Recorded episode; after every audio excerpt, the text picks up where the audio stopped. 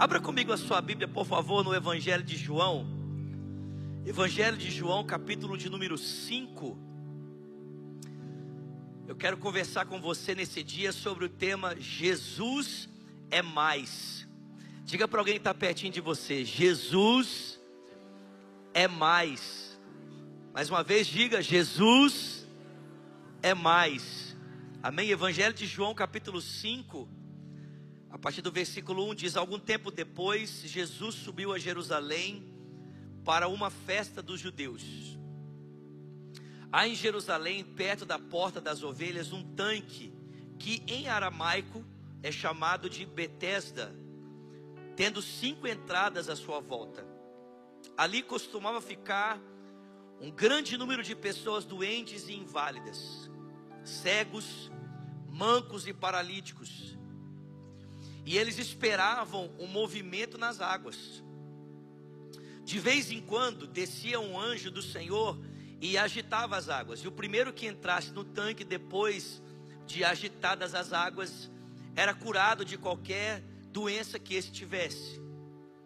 Um dos que estavam ali era um paralítico, fazia 38 anos. E quando o viu deitado e soube que ele vivia naquele estado durante tanto tempo, Jesus lhe perguntou: Você quer ser curado? Disse o paralítico: Senhor, não tenho ninguém que me ajude a entrar no tanque quando a água é agitada. Enquanto estou tentando entrar, outro chega antes de mim. E então Jesus lhe disse: Levante-se, pegue a sua maca e ande. E imediatamente o homem ficou curado, pegou a maca e ele começou a andar. Alguém pode dar glória a Deus por isso? E isso aconteceu em um sábado.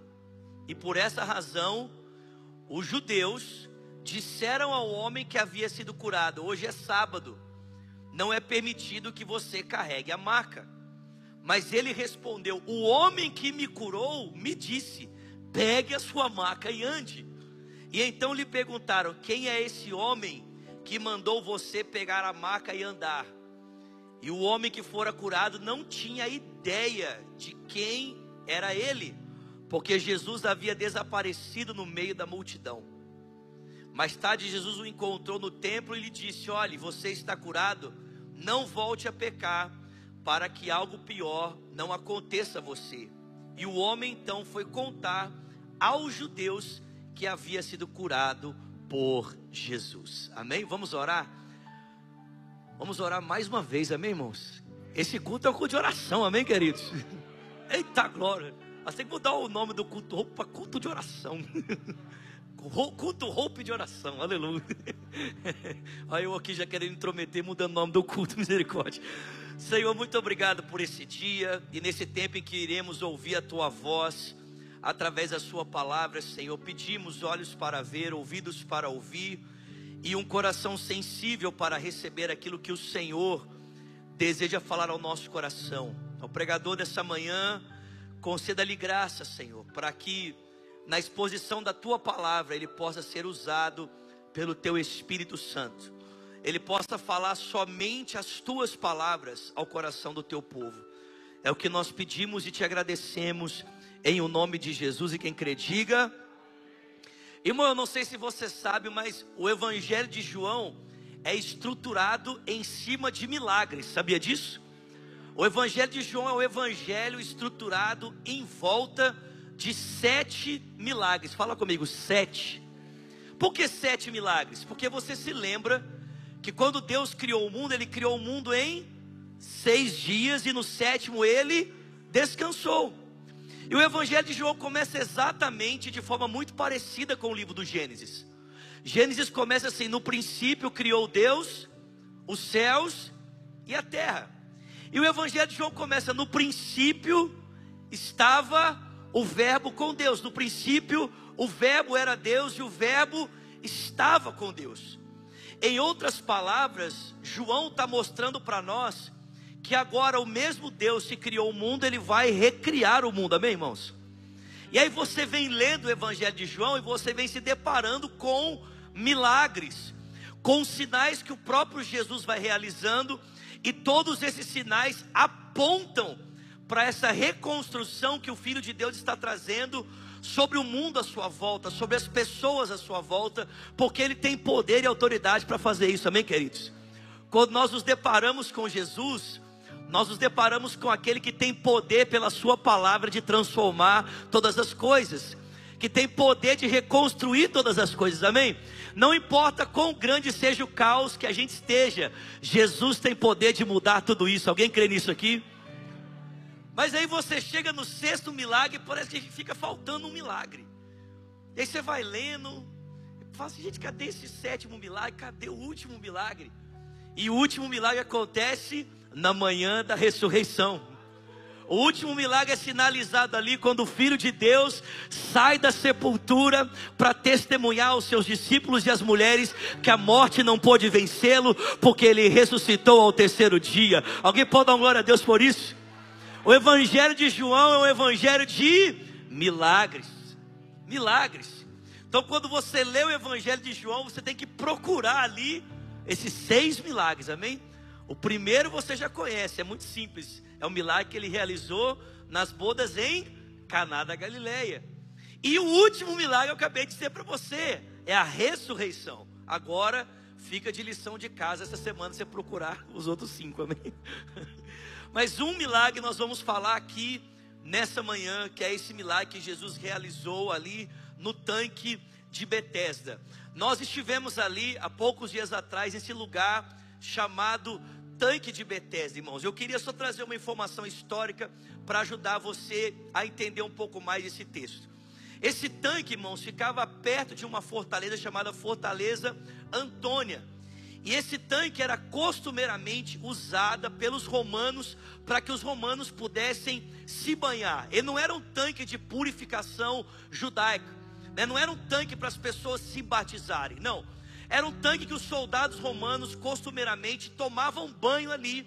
E a água que ficava ali ficava tão suja que depois ela só tinha uma finalidade: ser usada pelas pessoas para lavarem as ovelhas, que caminhavam então depois pela porta das ovelhas, entravam no templo, que ficava muito próximo ali também, para serem vendidas, para se tornarem um sacrifício no dia da expiação.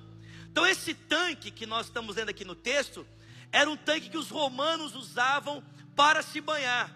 Não era um tanque santo, não era um tanque separado por Deus, não era um tanque romano, irmãos. E se você conhece um pouquinho da história do Império Romano, você sabe que os romanos não eram limpinhos, amém? Eles podiam ser limpinhos e dito que eles gostavam de tomar banho. Os romanos gostavam muito de tomar banho. Quando eles chegavam numa cidade, eu não sei se você sabe disso, quando você vai no Brasil, você consegue ver isso claramente. Você vai nas cidades brasileiras, principalmente quem, quem aqui é de Minas Gerais aqui? Quem é de Minas aqui? A gente vai nas cidades do interior de Minas e você chega nas cidades e a primeira coisa que você vê construída ali no meio da cidade são as igrejas. Porque quando os jesuítas foram enviados para o Brasil para ajudar na colonização, quando eles colonizavam uma cidade, a primeira coisa que era construída no meio da cidade era uma igreja, era uma catedral. Os romanos, quando chegavam em um lugar, a primeira coisa que eles construíam não era uma igreja, era uma casa de banho. Você vê o tanto que eles gostavam de tomar banho, né? Então eles chegavam no lugar e a primeira coisa que eles faziam era uma casa de banho. O problema, irmãos, é que essas casas de banho, que eram acopladas a saunas e a lugares para as pessoas tomarem banho, não eram usadas só para banho. Infelizmente, os romanos usavam isso para outras coisas muito sujas. Quem entendeu aqui? Quem entendeu? Quem não entendeu? Todo mundo entendeu? Tá claro para todo mundo? Precisa desenhar? Não? Então, os, os soldados romanos normalmente tinham duas saunas, né? Uma sauna que era só para uso exclusivo de homens e uma que era uso para uso exclusivo só das mulheres, não se misturavam. Mas infelizmente, nesses locais de banho em que os romanos tomavam banho, Irmãos, eles praticavam todo tipo de promiscuidade que você possa imaginar. Ou seja, depois que os soldados entravam nesse tanque e tomavam banho, irmãos, não dava para usar essa água mais para nada, porque todo tipo de sujeira acontecia ali. A água só servia para ser usada para dar banho nos animais, não tinha mais condição de se aproveitar aquela água. E aqui, irmãos, está talvez o primeiro ensinamento que esse texto traz sobre esse Jesus que é mais. É que esse Jesus que é mais, ele não se importa de descer aos lugares sujos para encontrar pessoas em situação de necessidade. Jesus não se importa de ir em lugares promíscuos. A maioria dos estudiosos acredita que esse homem que estava ali há 38 anos, ele era um judeu. Então, segundo a tradição judaica, irmãos, ele nem deveria estar ali, amém? Nem deveria. Porque, irmãos, um judeu deveria buscar a resposta de Deus aonde? No templo. Deveria buscar a resposta de Deus no lugar aonde Deus se fazia acessível.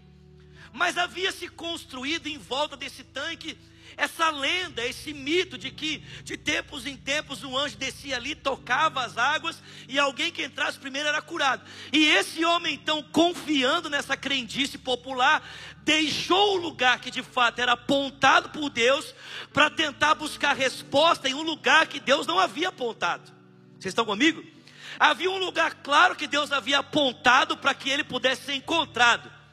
Mas havia se criado esse mito, essa crendice de que Deus poderia ser encontrado ali num outro lugar, que era possível poder se experimentar de Deus nesse outro ambiente. Mas irmão, fica muito complicado a gente acreditar que um anjo descia ali, pensando o contexto para que esse tanque era usado. O tanque era usado para coisas sujas. Não tinha nada de Deus ali. Deus havia apontado um lugar específico para as pessoas experimentarem dele. Mas esse judeu estava tão desesperado por um toque de Deus, que ele não se preocupou e desceu nesse lugar.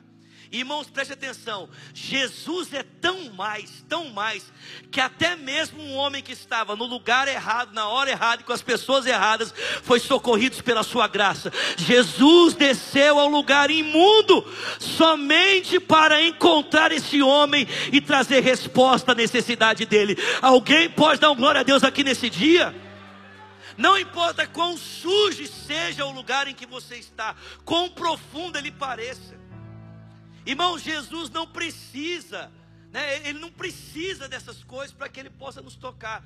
E às vezes, queridos, nós nos colocamos em situações tão complicadas que a gente pensa que Jesus não pode nos alcançar com as mãos dele nesse lugar.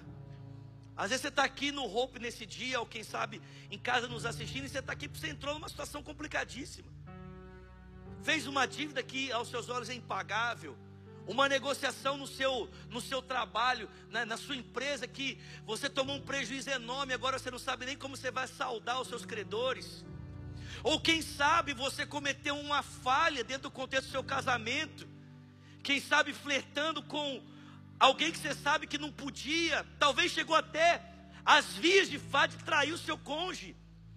E você está aqui buscando a restauração da sua família, mas você olha para o caos em que a sua família está instaurada e talvez você pense: será que é possível? Eu estou aqui para dizer para você nessa manhã: Jesus desce nos lugares mais sujos, Ele vai atrás dos necessitados, não importa onde eles estejam, eles podem estar no lugar errado, na hora errada, com as pessoas erradas. Jesus vai lá atrás deles, porque Jesus é mais, irmãos. Alguém pode dar glória a Deus por isso aqui? Jesus é mais. Diga para quem está pertinho de você: Jesus é mais. Alguém crê nisso aqui? Jesus é mais. É mais. Segundo, irmãos, Jesus é mais, porque Jesus não precisa das nossas superstições, das nossas crendices para realizar milagres. Amém? Diga para quem está pertinho de você: Jesus não precisa, irmão das suas crendices, das suas superstições, para realizar milagres. Irmãos, preste atenção. Esse homem nem devia estar lá, mas Jesus é tão misericordioso que foi ao encontro dele, amém? Tão misericordioso que foi lá, foi lá só para encontrar esse homem. E a Bíblia diz que quando Jesus chegou ali e encontrou esse homem, Jesus perguntou para ele: Você quer ser curado? Olha a resposta que o homem deu para Jesus. Olha, querer eu quero, mas tem um problema. E o problema é o seguinte: sempre que a água é agitada, alguém pula na minha frente, não tem ninguém que me ajude, eu sou paralítico, como é que vai fazer? Mas Jesus tinha perguntado para ele como ele poderia ser curado, sim ou não, irmãos? O que Jesus perguntou para ele? Se ele queria. Mas ele estava tão acostumado a lidar com a cena do tanque todos os dias, que na cabeça dele só tinha uma forma daquele milagre acontecer. Qual era? Se ele descesse no tanque. Irmão, você já parou para pensar que muitas vezes nós somos como esse homem? Nós estamos tão acostumados com uma imagem diante de nós, que nós prendemos a ação de Deus à imagem que nós estamos acostumados com ela. E a gente fica ficcionado nisso, e a gente pensa que Deus só pode fazer o que eu estou precisando se for desse jeito. Mas presta atenção, Jesus não perguntou para o homem como ele poderia ser curado. Jesus perguntou para ele se ele queria ser curado. A pergunta de Jesus para mim e para você nesse dia não é como você quer ser curado, ou como você pode ser curado, ou como você pode ser restaurado. A pergunta dele é: você quer? Eu te pergunto aqui nesse dia: você quer, meu irmão? Então larga a mão das suas crendices e deixa Jesus fazer do jeito dele. Larga a mão dos seus, das suas formas, do seu jeito, dos seus métodos, de você pensar que tem que ser X, Y, Z, não tem que ser nada, meu filho. Para de tentar estabelecer um padrão na forma como Jesus tem que agir. Né? A pastora é, Rosana estava falando aqui agora há pouco, a gente fica com essa ideia, não, de que Deus está, está chegando atrasado, está chegando atrasado porque você colocou uma medida de tempo e pensa que ele tem que agir no seu tempo, irmão, o tempo não é seu, o tempo é dele, ele faz do jeito dele, na hora dele, como ele quer, aonde ele quer, conforme ele quer, tudo que eu e você precisamos é reconhecer que se aquilo que eu estou me apoiando não é suficiente para trazer resposta, aquele que tem todo o poder pode transformar todas as coisas, para de colocar a sua fé na sua crendice. Comece a colocar a sua fé em Jesus. Coloque a sua fé em Jesus. Em Jesus. É do jeito dele. É da forma dele. Jesus perguntou para o homem: E aí, você quer ser curado? É, eu sei, quero, eu quero, né? Mas sabe como é que é, né? Vem aí alguém, pula na minha frente, aí eu fico esperando, né? Mais um tempo. Gente, 38 anos. Vocês estão comigo aqui? Jesus olhou para ele e disse assim: Homem, pega a sua maca e sai andando agora. Pega a sua maca e sai andando agora. Diga para quem está pertinho de você: pega a sua maca e sai andando agora. Não, não, chacoalha ele, pelo amor de Deus, e fala com autoridade: fala para ele, pega a sua maca e sai andando agora. Irmão, presta atenção. Você não precisa esperar por algo acontecer quando aquele que está diante de você pode fazer todas as coisas. Ninguém precisa esperar uma água agitar quando está diante daquele que é o próprio milagre. Ninguém tem que esperar um anjo descer quando está diante daquele que tem todo o poder, que é o Rei dos Reis e o Senhor dos Senhores, com uma palavra. Ele é capaz de transformar a sua história. Ele não precisa. Jesus é aquele que desce aos lugares mais imundos para resgatar aqueles que estão perdidos. E Ele é aquele que nos desconecta das nossas crendices para mostrar que Ele tem todo o poder, amém, irmãos? Para mostrar que Ele, Ele tem toda a autoridade. Por quê? Porque Jesus é mais. Fala comigo, Jesus é mais. Quantos podem dizer bem forte? Diga, Jesus é mais. Ele é mais. Você crê nisso, querido? Jesus é mais. E o último ponto aqui. Jesus é mais, irmãos. Porque ele vai aos lugares mais sujos para resgatar pessoas. Jesus é mais. Porque não precisa das nossas crendices. Sabe, não transforme essas manhãs de oração num amuleto, amém, irmãos? Não transforme. Esses propósitos de oração são muito importantes. O pastor Marcelo sempre frisa isso. Eu acho muito sábio, muito nobre da parte dele. A intenção é levar você a confiar cada vez mais naquilo que Deus pode fazer. Através da leitura da palavra, através dos pactos de oração, né? mas você é desafiado a levar os textos para casa, meditar no texto da palavra de Deus e orar em cima desse texto. Amém, irmãos? Por quê? Porque não é um homem que faz o milagre. Quem faz o milagre é Jesus. Jesus. Amém, irmãos? É só uma forma de ajudar você a perseverar, unida a outros irmãos, clamando por aquele que é capaz de realizar todas as coisas. Né? Não, é, não é o roubo que sara, amém, irmãos? Quem sara é Jesus. Amém, queridos? E o último ensinamento que eu queria trazer para você aqui nesse dia é que Jesus é maior do que a tradição religiosa. Ele não é apenas maior, ele não é apenas mais do que a crendice popular, mas ele é mais do que a tradição religiosa. A Bíblia diz que quando aquele homem ouviu Jesus dizendo para ele: Levanta, toma sua maca e sai andando alguma coisa aconteceu. Algo que era impossível aquele homem ser feito, agora era possível. Ele viu as suas pernas, alguma coisa aconteceu com ele. Ele percebeu que a capacidade que lhe faltava agora havia sido lhe dada pelo poder e pela autoridade de Jesus, apesar de o texto dizer que ele não sabia, não sabia quem era Jesus. E ele se levanta então, ele toma a marca que ele estava e ele sai andando, né? E está o homem caminhando, levando a marca dele. E aí ele se depara com os judeus religiosos, que o vem caminhando, levando a marca num sábado e fala para ele: Ô oh, seu ser humano, sai que você está fazendo é pecado, não pode fazer isso não. Irmão, só para vocês terem ideia do tanto que os judeus são rigorosos com essa questão de não trabalhar no sábado, né? existem livros escritos na tradição dos judeus, não estão na sua Bíblia, não estão na Bíblia, nem dos judeus, que a gente chama de Talmud.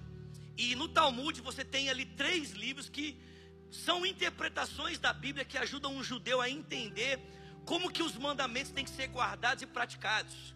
Então, só para você ter ideia, alguns rabinos judeus diziam que no sábado você podia dar quatro passos, mas se você desse cinco, você quebrava o sábado. Você podia carregar 700 ml de água, mas se você carregasse um litro, você pecava. Vocês estão entendendo isso aqui? Sim? Então, de acordo com a interpretação da tradição religiosa, quando eles viram o homem carregando a marca, eles disseram: Isso aí é pecado, isso aí não pode não. Ou seja, não tinha a ver com os mandamentos de Deus, mas tinha a ver com a tradição religiosa interpretava a obediência ao mandamento. O sábado havia sido estabelecido por Deus para um propósito: o propósito da contemplação, o propósito de observar os feitos de Deus, o propósito de glorificar a Deus. E vale lembrar, irmãos, preste atenção, e vale lembrar que a libertação do povo de Israel aconteceu em um sábado. Deus os libertou em um sábado. É por isso que o sábado marca o dia de descanso. Vocês estão comigo, gente? Eles foram libertos no sábado. Eles foram chamados para contemplar os feitos de Deus. Vocês estão comigo, irmãos? Ou seja, Jesus não tinha desobedecido o sábado porque ele havia acabado de libertar um homem, amém, irmãos? Ele tinha chamado esse homem para contemplar os feitos de Deus e viver em novidade de vida. Mas segundo a tradição religiosa, o que o homem estava fazendo era errado. Não podia carregar a marca no sábado, não pode. E aí pararam ele, fizeram a blitz religiosa lá dizendo: está errado, não pode, é pecado.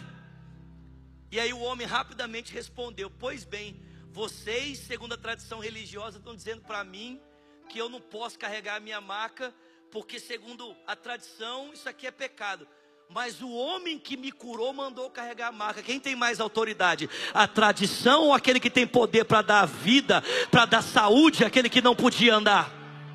Quem tem mais autoridade? Aquele que tem poder para dizer às pernas o que não se move, se mova ou aqueles que apenas interpretam uma tradição religiosa. E é claro, irmãos, que quem tem mais autoridade é aquele que tem poder de dar a vida, aquele que tem poder de operar milagres, aquele que tem poder de transformar histórias. Ele tem mais autoridade. É por isso que nós devemos obedecer a ele. Não seguimos aqui preceitos, tradições de homens, tradições religiosas, não. Nós seguimos a Jesus. Seguimos aquele que é poderoso, aquele que pode dar a vida, aquele que pode transformar transformar todas as coisas, que não precisa das nossas crendices populares, aquele que é capaz de descer aos lugares mais sujos para resgatar aqueles que estão em condição de necessidade. Jesus é mais.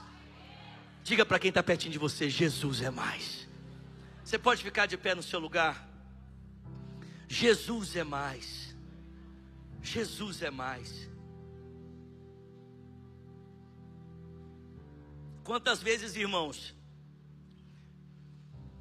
né, como, eu esqueci seu nome, desculpa, como a Johanna falou, quantas vezes nós, nós não somos desestimulados por pessoas que às vezes já conseguiram, né, já acessaram lugares que nós estamos querendo acessar, e as pessoas dizem para nós: não, não pode, você não vai conseguir. Não, é muito difícil. Porque é muito fácil, né, irmãos? Para quem está do lado de cá e já passou por essa porta dizer que você não pode passar assim ou não. É muito fácil. Era muito fácil para o religioso que não necessitava do mesmo toque de cura dizer para agora, agora para aquele que estava andando, você não pode carregar sua maca.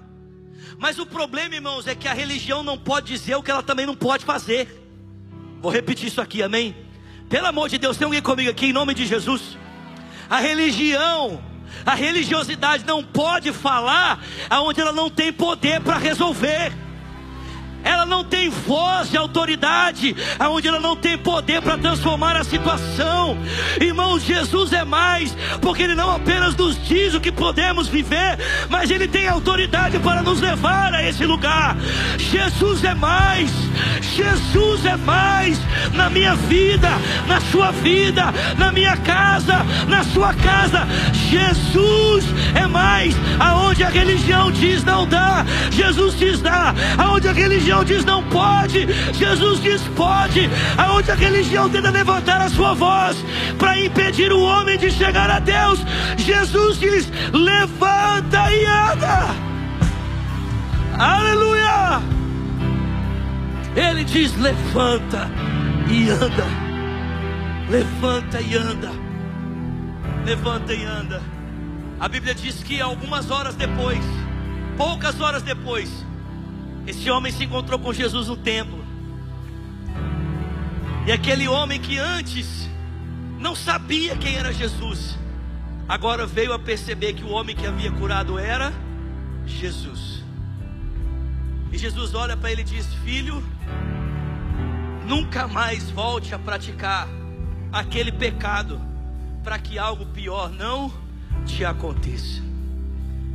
Porque mais importante, irmãos, do que a experiência que aquele homem teve com Jesus, é conhecer o Jesus que proporcionou a experiência. Mais importante do que ser tocado pelas mãos de Jesus, é conhecer a face de Jesus. Não teve uma pessoa que, ao ser tocado por Jesus, não recebeu a revelação de quem ele era, porque mais importante do que um toque é conhecer aquele que toca. Mais importante do que receber a cura é conhecer aquele que cura, porque mais importante do que ser transformado é conhecer aquele que transforma e ouvir a boca dele dizer: Vá em paz, seja livre do seu sofrimento, seja perdoado do seu pecado, eu te libero, viva nova vida, porque Ele é Jesus. Pai, nós te louvamos nesse dia, porque Jesus é mais. Jesus é mais. Ele é maior do que a nossa a nossa superstição, maior do que as nossas crendices, Nós te louvamos porque Jesus é mais, porque Ele é aquele que desce aos lugares inóspitos, sujos, aonde ninguém quer ir, lugares que foram abandonados, lugares que foram deixados de lado. Jesus vai a esses lugares para encontrar o perdido, para encontrar o desamparado, o que está sem esperança, o que está aflito, ao que não tem resposta. Ele vai até esses lugares e ele diz: levanta e anda, levanta e anda. E mesmo quando a religião, mesmo quando a religiosidade tenta dizer que não é possível, o teu filho nos diz: tudo é possível. Aquele que crê em mim, aquele que confia em mim, nós exaltamos o Jesus que é mais, o Jesus que é mais, o Jesus que é mais. Levante suas mãos a Ele nesse dia e cante isso, cante.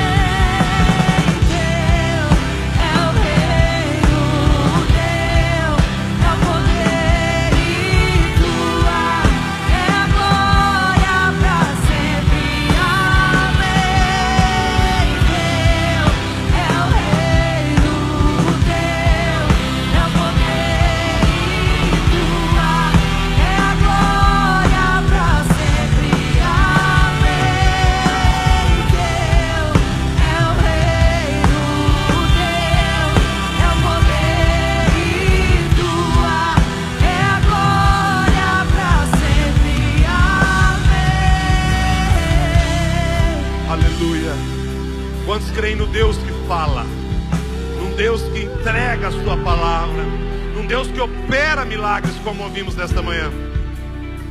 E Deus falou três coisas para mim, dentre outras na mensagem.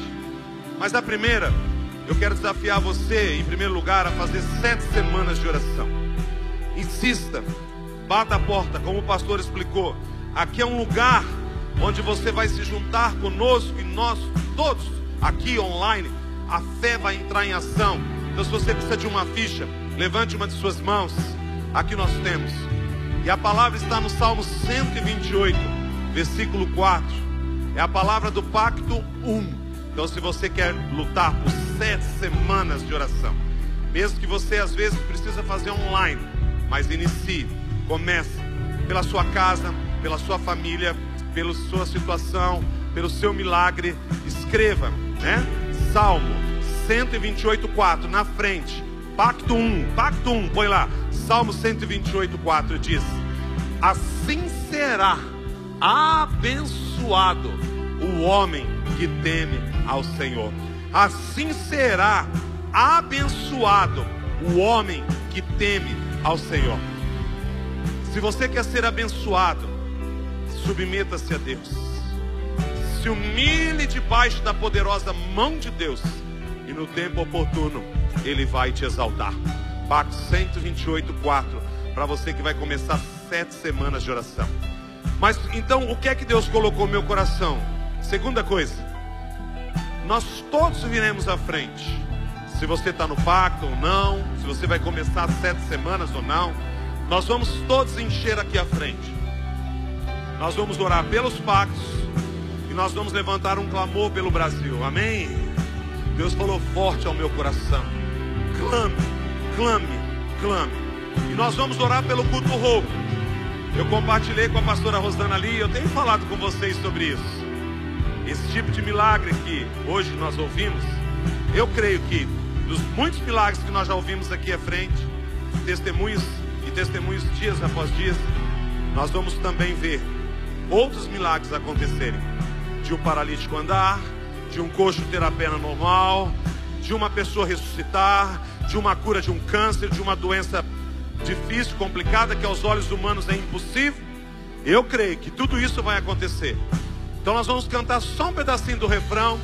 E todo mundo vem à frente. Você que vai começar sete semanas, você que quer orar pelo Brasil e você que quer orar pelo Hope, para que milagres como esse que nós ouvimos nesta manhã. Você vai orar, você vai orar, você vai gritar, você vai exaltar.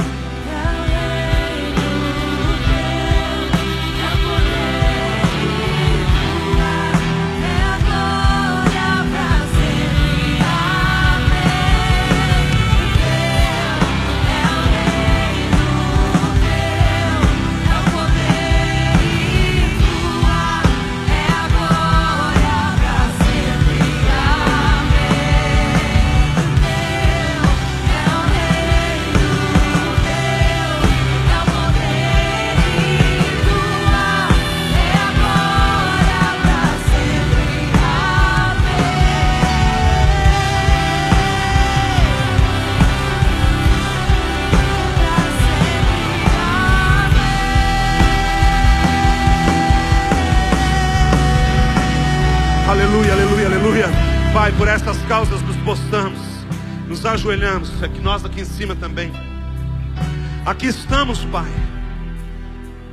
nos rendendo diante do trono da tua graça, de uma palavra que foi poderosamente liberada sobre nós, de que o Senhor vai aonde precisa, para que o nosso milagre se realize, mesmo quando pecamos contra Ti, ficamos enlameados, sujos, o Senhor mesmo assim tem misericórdia de nós, mais do que uma religiosidade, mais do que uma lei, o teu milagre vai acima de tudo isso. Irmãos, eu não vou orar sozinho, não. Vai orando, vai declarando sobre a sua vida, o seu milagre, sobre a sua casa, sobre a sua família. Você veio, você recebeu, você está cheio, você está pleno. Há uma plenitude do Espírito sobre nós. Há milagres que estão acontecendo, vidas que estão sendo impactadas, e a sua é uma delas. Pai, olha para nós, tem misericórdia de nós. Olha para a nossa causa, para a nossa insignificância, olha para a nossa vida, o quanto nós precisamos de Ti, como aquele homem precisava. Jesus foi ao encontro de um necessitado, e nesta manhã o Senhor está aqui. O Senhor veio ao nosso encontro, o Senhor veio para produzir algo em nós, uma fé, uma esperança que ganhe as ruas, que faça mesmo grandeza do teu nome ser exaltada. Ah, Senhor dos exércitos, tu és poderoso. Mas aqui de joelhos oramos pelo culto Hope. Há um clamor, olhe pelo Hope, fale sobre ele com Deus. Além de tudo que já temos vivido, de milagres incríveis, de testemunhos tremendos, queremos avançar ainda mais. Traga o necessitado, traga o aflito, traga o solitário, famílias destruídas, pessoas que estão nas drogas, pessoas que estão em caminhos errados. Traga, Deus, e opere milagres. Ressuscita pessoas neste lugar, cura enfermos, faça milagres, Senhor, de cura de câncer, de AIDS e de tantas doenças que aos seres humanos é impossível ser curado. Deus restaura a família, que o paralítico ande, que o surdo ouça, que o cego veja, que o mudo fale, que a impossibilidade caia por terra, que o roupe é do Senhor Jesus. E aqui nós queremos ver grandes e poderosos milagres acontecendo, ainda mais, Senhor dos Exércitos. Então opera mesmo, Senhor. Faça mesmo, realize grande obra. Mas de joelhos nós oramos pelo nosso Brasil. Há um momento tão decisivo, uma semana tão única nas nossas vidas. Pai, não permita que tudo aquilo que não vem de ti se estabeleça. Deus, intervenha na história. Quantas vezes vimos o Senhor intervindo na história, na história, na história. O Brasil não é diferente. Nós amamos o Brasil, queremos ver o Brasil nas mãos do Senhor Jesus. Então faça-se a tua vontade, cumpra-se o teu propósito. Declaramos que nenhuma arma forjada contra o Brasil vai prosperar, nenhum principado, potestade, dominador deste mundo tenebroso, força espiritual do mal, vai agir naquela nação, de norte a sul, de leste a oeste. Nós cobrimos o Brasil com o sangue de Jesus, poderoso de Deus, único Deus, majestoso Deus, vai ascender ao poder aquele cujo propósito, cujo coração está firme no Senhor. O Brasil é do Senhor. Aleluia! Creia nisso, fique em pé e adore, adore, adore, adore. Levante as mãos para declarar.